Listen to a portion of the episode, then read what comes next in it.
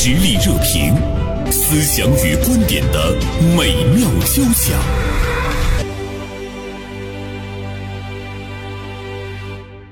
在今天晚上的八点，在福建厦门会启动一个二零二三年网上主题宣传活动。呃，这个主题呢叫“点亮网络文明之光”，希望亿万网民能够呢在网上能有更多的。呃，向上的、向善的这样的一个力量啊，营造呢比较好的网上的舆论的氛围。那么说到这里的话，当然我们就会想到呢，有很多人遭遇网暴，也因为网暴呢失去生命啊。大家在痛斥的同时，似乎呢找不到一个可以更好的去解决的一个途径。今天呢，大连晚报名笔视线的执笔人王静刚就写了这样一篇文章，题目呢是在自媒体风行的当下啊，该如何？正确的表达意见，但金刚呢，马上要进这个直播间之前，有一件突发的事件把他给喊走了，不知道一会儿能不能呢，还到我们的直播间来。我们的另外一位嘉宾呢，是这个老友之声的主持人明飞，明飞好，啊，袁生好，呃，明飞，你看到那个主题点亮网络文明之光的时候。有什么想法？它引领的意义可能会比较重大一些。你如果说换做一个互联网思维的话，那可能，比如说在整个的清朗行动当中，它打击了多少账号，然后关闭了多少账号，处罚了多少平台，它在整个的互联网的这个海量信息面前，其实是一个不能说沧海一粟吧？我觉得，但是也差不多。你会觉得力量很微弱。在现在的这种大量的互联网的海量碎片的这个信息的这个传输的过程当中，呃，这样的行动，这样的新闻本身也可能被。淹没掉，产生这样的结果是一个必然。他可能该喷还是喷，然后这个该该信该胡说八道还是胡说八道。做自媒体的人，那他可能也在。思考这个问题，我怎样去说一句话才能够引起足够多的人的关注？比如说，一个少女和七个侏儒男人的故事，这可能就啊，好多人要进来看一下。你要说白雪公主和七个小矮人，可能说这什么玩意儿就不看了。你不能说他是正常的现象，但是它确实在我们的身边，每天都在时时刻刻的去发生。其实，在互联网这个事情出现的时候，呃，我们就在说，在互联网上要。言之有物，比如说，你注册的时候手机号要实名，然后你在平台当中的发言，如果说发生了这些违禁词啊什么的，可能会面临着封号。在今天来说，其实这个呃，互联网怎么样能有文明之光？嗯，如果往细微来说的话呢，说哎，每个人你要规范你的行为，就是这种实名制，它现在已经。进行的是不是非常彻底？如果说已经很彻，其实要管理起来不是一件很难的事情。追溯嘛，嗯，追根溯源，其实我们是可以找到它的。但是呢，在这个过程中，我们又会发现的一个问题，就是网暴者很大的程度上，他都是没有承担任何的那种责任，嗯，而且他也会觉得这个实名制对他来讲，呃，形同虚设。他就是一个道德和自由之间的一种平衡，自由。在这个网络上的言行，我们看到它占的比重更大一些，就是一个失衡的状态。国家呢曾经专门出台过通过互联网手段、通过互联网渠道诽谤他人的相关的管理办法，发布的这个帖子是诽谤他人的，对别人进行诋毁的。如果说帖子的阅读量达到了五千，然后转发率达到了五百。那么实际上就可以视为情节严重，最高的可以处以三年以下的有期徒刑。这个罪呢，属于是轻告罪，民不告，官不究。啊，对，是这样的。然后，但是问题的关键在于哪儿呢？都不用多说，这个人呢，如果说他的粉丝量达到了一万人，任何一个平台粉丝如果说够一万。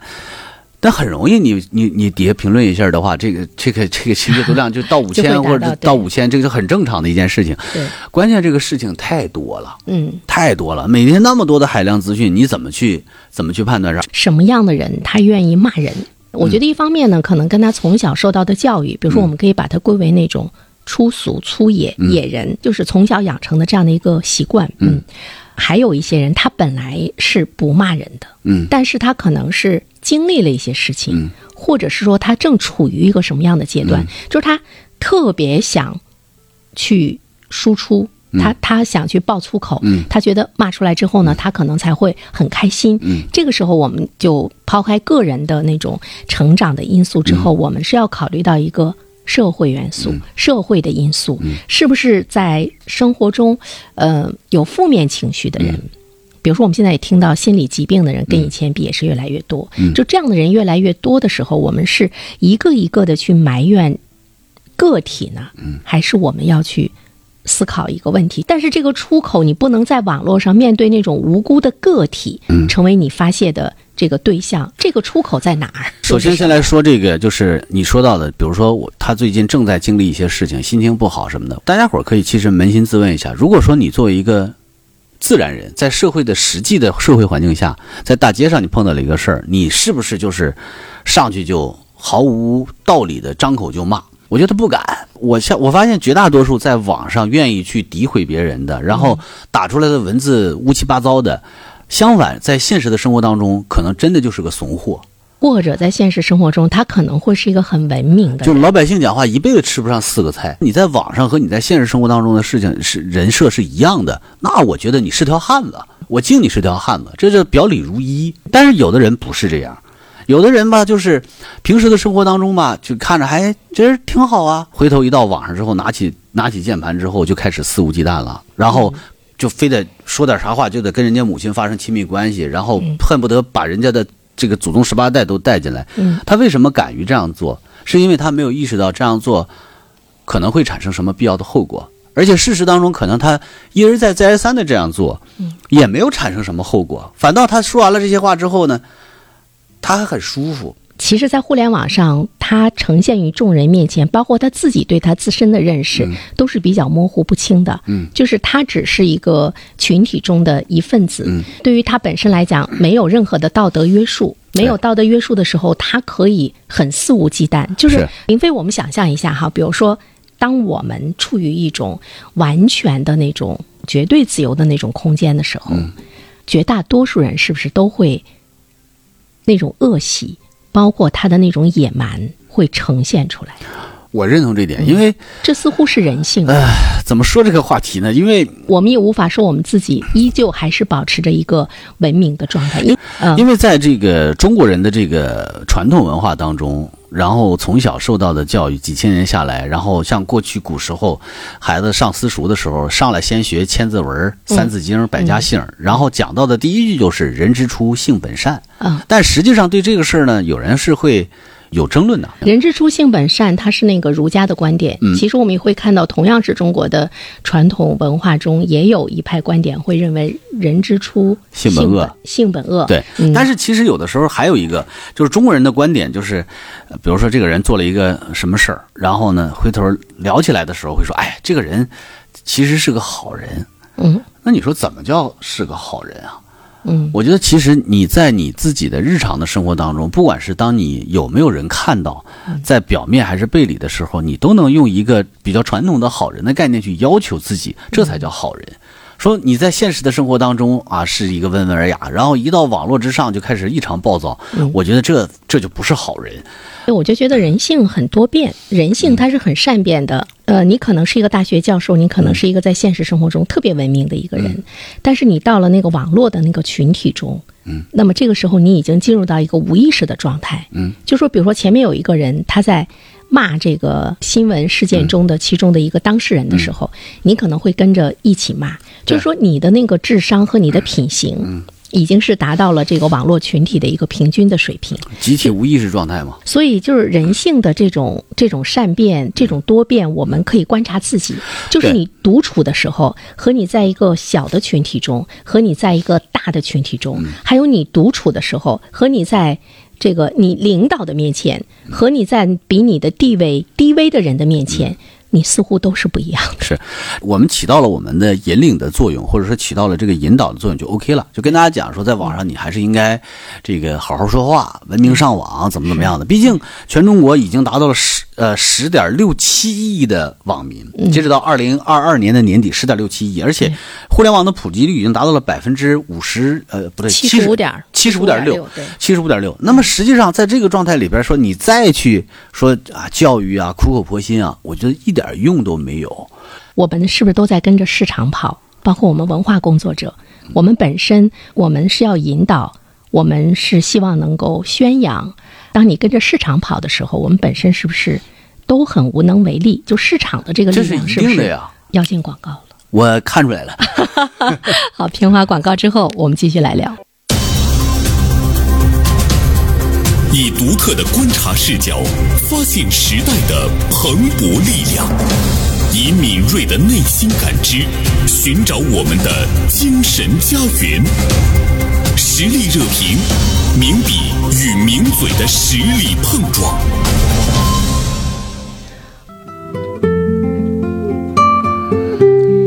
好的，继续呢，来和明飞啊、来聊这个网络文明之光，似乎是一个特别大的话题。但是我们 作为传统媒体工作人员，我觉得这这是我们的一一份责任哈，要去呢呃倡导它，也要身体力行。明飞，你想过没有？就是为什么我们在网上的时候，我们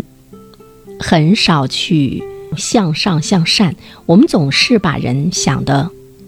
很差劲儿。在以前呢，这互联网还不是很发达的时候呢，其实呢有很多事情呢也是发生，也是时常发生。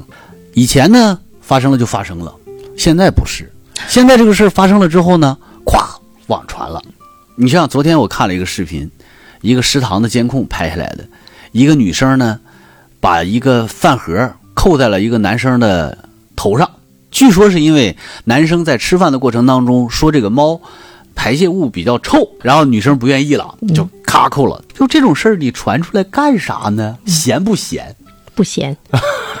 就是流量。巴不得世界上能发生这样的一些事。我就觉得，其实互联网呢，它在某种程度上来说，它是满足了人们。人性中有很多在日常中，其实你得不到那种满足和释放的一些需求，比如说我们的好奇，呃，比如说我们的那种偷窥，嗯啊，比如说呃，我们可以随意的去点评，嗯，以前没有这样的一些领域让你更好的去舒展。对，另外一方面呢，因为社会的规则机制还有道德，你把它给。压抑下去了，是，或者呢，你会认为说它是不对的，对。但是互联网呢，它可以在这方面让你得到野蛮生长。明飞，你刚才说的那几个事例，可能对于包括我在内，我说的很真实哈，我可能都会很感兴趣。嗯，比如说那个视频，嗯，一下子一个女女孩子把饭扣在男孩子，没见过。我也想看一看到底是怎么回事儿，就是就是我们对这种新奇的东西感兴趣，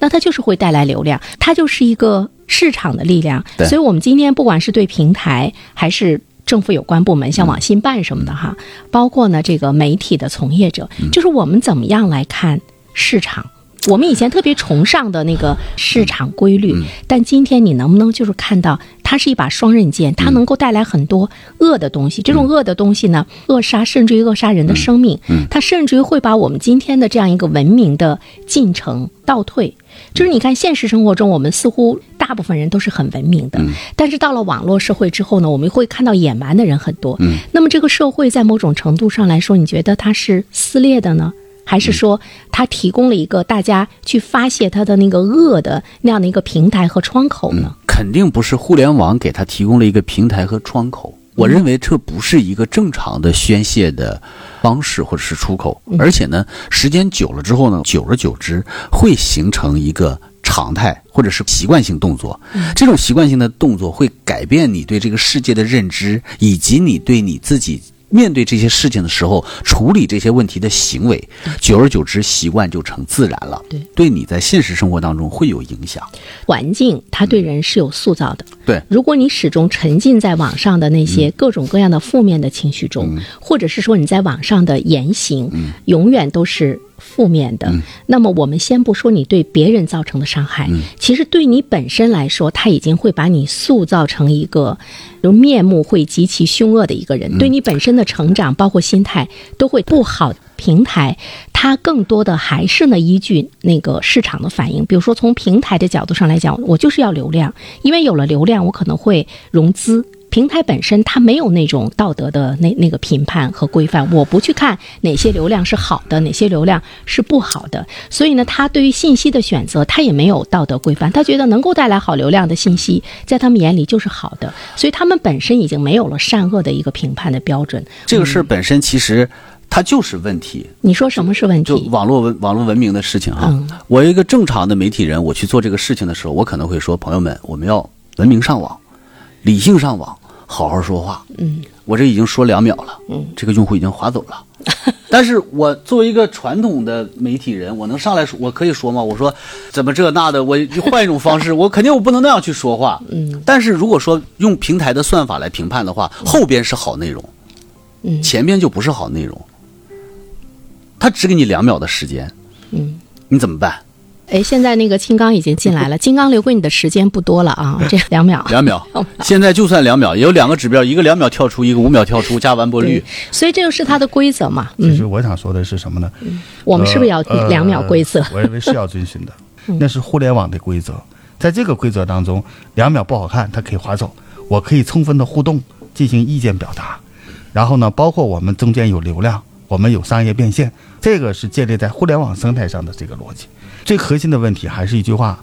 我们应该从我们每一个人做起，理性表达、真实表达，然后客观表达，尊重我们在互联网空间里面的每一个人的权利，尊重每一个人的表达，同时我们也要考虑我们自身的人设。但他可能一开始并没有互联网中有很多人他没有人设，就刚才我跟现在有了，嗯现在已经越来越明确了每一个人的人设，因为随着国家下一步要推动的实名化，包括法律法规的健全，我们不能把再把互联网当成你一个游戏、你一个社区、你一个虚拟空间的那种的意见交换，那还不能说我们下一步的元宇宙也好，包括我们的这个 VR、AR 的这种虚拟空间，可能都会存在这样的一个问题，就是它的真实性跟现实、真实和虚的之间的这个界限会越来越模糊。比如说，我们经常会说互联网它是一个虚拟的空间。那么，比如说，我们真的是要讨论每一个人在这个空间中，你应该是一个文明的人的时候，才不可能有网暴的产生，它对社会也不能带来这种危害的时候，那么在我们的概念中，我们是不是还说它是虚拟的？我觉得换个角度虚拟的本身其实就给了执法者本身，他也有一个责任的将来我觉得是。我发布一个内容出去，然后那边呢咔嚓有一个评论出来，这个评论呢可能是 AI 给我评的，然后你咔咔一顿一顿怼，俩人机器啊机器一顿说，嗯好了那边说了一个不当的言论，你还能处理它吗？按照进化的概念来说的话，其实任何的事物的出现可能都是一个正常的，因为那就是说，虚拟空间的进化跟我们现实生活中的那个进化，其实它已经有有着那种严重的不同步。人的文明的程度在虚拟空间中，它也是从零开始的，它并没有承接现实的那种文明。因为在虚拟空间中，人本身他也是分裂成了两个人，所以我们现在可以说，他还是处于一个野蛮的阶段。所以，你对虚拟空间的那种文明的培养，包括法律的植入，那它应该更严苛一些。就是我们再去呼吁啊，说这个引领啊什么这那的，其实我觉得意义已经不太大了对，啊，因为这个网民的数量极其巨大。就像今天晚上的这场活动，它还真的是挺有必要的。如果我们经常举办这样的活动的话，你说它会给人带来一个什么样的影响？在经常举办这样活动过程中，我们是不是我们正能量的东西，你也要去想一想，怎么样符合互联网思维去传播，直触人心？如果你还是以前的那种高高在上的一种传播方式，那种教化的传播方式，大家是很反感的。那么你的这个传播的效果就大打折扣了。我这么说吧，我换个话说，因为刚才在金刚进来之前，我们说到了一个媒体在做这方面这个工作的时候，说到一个技术问题哈，这就要要推动技术的进进化和变革。举一个简单的例子，说我们三个人，就是每个人我们都把这个抖音卸载掉，我们的生活会不会受影响？嗯，不会吧？不会，不会吧？我抖音都不怎么看。是吧？没有。嗯，现在让你把微信卸掉，嗯你能卸吗？不能。你肯定不能，金刚能吗？他更不能。对，我说的实际上是这个意思，就是你作为传统媒体，或者说作为任何一个你想掌控这个新时代互联网下的流量的人，你一定要把自己的功能性体现出来，一定要抓住这一点。呃，我赞同明飞这个观点，但是我们再换位思考一下，就是这个，我昨天在家里面抽空看了一本书，就是近代以来的那些大家们的，呃，他们的从推动文化建设这样的一些优秀作品集。嗯，在这里面我看到了一些言论，然后呢，有当年的这个我们共产党的革命的先辈李大钊，嗯。还有其他的一些非常就是我们的先驱们，他们所当时所倡导的，嗯，民主自由，包括说我们这个当时所呼吁的，我们做一个设想，如果那个时候就有了互联网，那个时候就有了抖音，嗯那时候就有了微信，嗯，会是个什么样的状况？觉得是个什么状况？他的那种表达方式，或者他的那种我们的社会的社会的变化，可能会跟当下有所不同。那个时候最快的传播方式是撒传单，报纸作为当时的一个媒体，广播当时在中国那时候都没有，就主要是这报纸。报纸你知道是文字的，是黑字白字的，黑纸白字是板吧？对啊，呃白白是黑字，对不起。但是关键问题在于这个过程当中，其实你想技术的进步，使我们在今天当下的意见表达已经很科技化、很技术化，甚至是虚拟的、无限大的流量。但是呢，在这个过程当中，我们所要表达的我们的内容，它其实是在推动这个社会的进步。我们只需要做的是，在这种进步的流程当中，尽可能的保障我们每一个具体微小的人，天上砸下来一块小砖头，对他来讲是一块大石头的这样的人，尽可能的让他有自己的权益。到点儿了，这个话题其实很大，但是可能讨论起来，北京时间永远没有。